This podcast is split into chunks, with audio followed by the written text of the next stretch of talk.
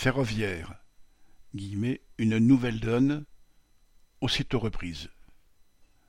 En février dernier, à grands coups de communication, Elisabeth Borne annonçait en faveur du ferroviaire une nouvelle donne.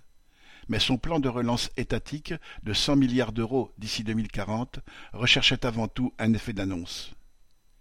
Il s'agissait en particulier d'enrayer la vétusté croissante du réseau. En effet, les coupes drastiques dans l'entretien des voies effectuées pendant plusieurs décennies ont entraîné la fermeture de milliers de kilomètres de lignes et d'autres milliers de kilomètres sont en sursis.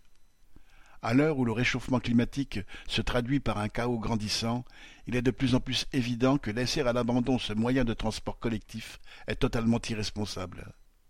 Mais à peine six mois passés, Elisabeth Borne estime déjà que l'État n'ayant pas les moyens de financement, la SNCF devra l'assurer.